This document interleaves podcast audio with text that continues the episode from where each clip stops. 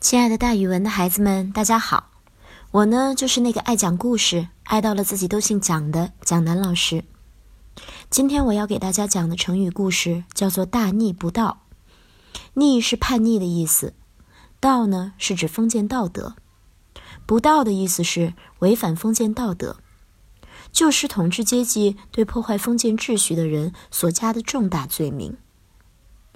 这句话原说是“大逆无道”。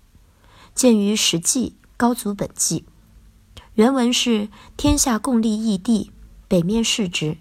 今项羽放杀义帝于江南，大逆无道。”秦朝末年，继陈胜、吴广揭竿而起之后，不少英雄豪杰和诸侯也都纷纷起兵抗秦。其中势力最大的，要算刘邦和项羽领导的两支队伍。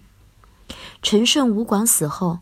原来六国的一些贵族各抢各的地盘，秦朝的将领一个个的打击这些起义军，各个击破。这个时候，项羽的叔父项梁召开了会议，让大伙推选一位楚王，以便统一抗秦。找来找去，找到了楚怀王一个十三岁的孙子，在秦二世二年立为楚王，也称为楚怀王。当时包括项羽、刘邦在内。各路反秦的军队将领表面上服从楚王的领导，楚王也和大家约定，谁先进秦都咸阳，谁就是王。后来刘邦先进了咸阳，项羽对此事很不甘心，想借楚王的命令改变原来的盟约。谁知一请示楚王，回答的是照前约，谁先进关谁做王。项羽一听就火了，夺了楚怀王的实权，尊他为义帝。后来干脆指使人把楚王给杀了。不久之后，刘邦兴兵攻打项羽。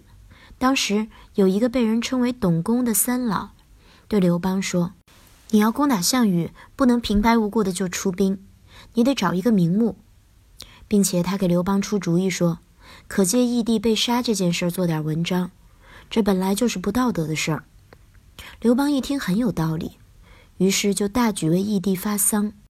给义帝办了很隆重的丧礼，并且跟各路诸侯说：“义帝是大家立的，现在项羽指使人谋杀了义帝，真是大逆不道。我愿意和你们一起去征伐杀害义帝的人。”在这个故事里面，“大逆不道”这句成语是指严重违背某种道德。后来人们经常用这句成语比喻专制者对起来造反的人所加的罪名。我们现在也经常用这个成语来说。我们现在也经常用这个成语来形容完全没有道德的事情。好了，孩子们，今天的成语故事就给大家讲到这儿，蒋老师跟大家明天见哦。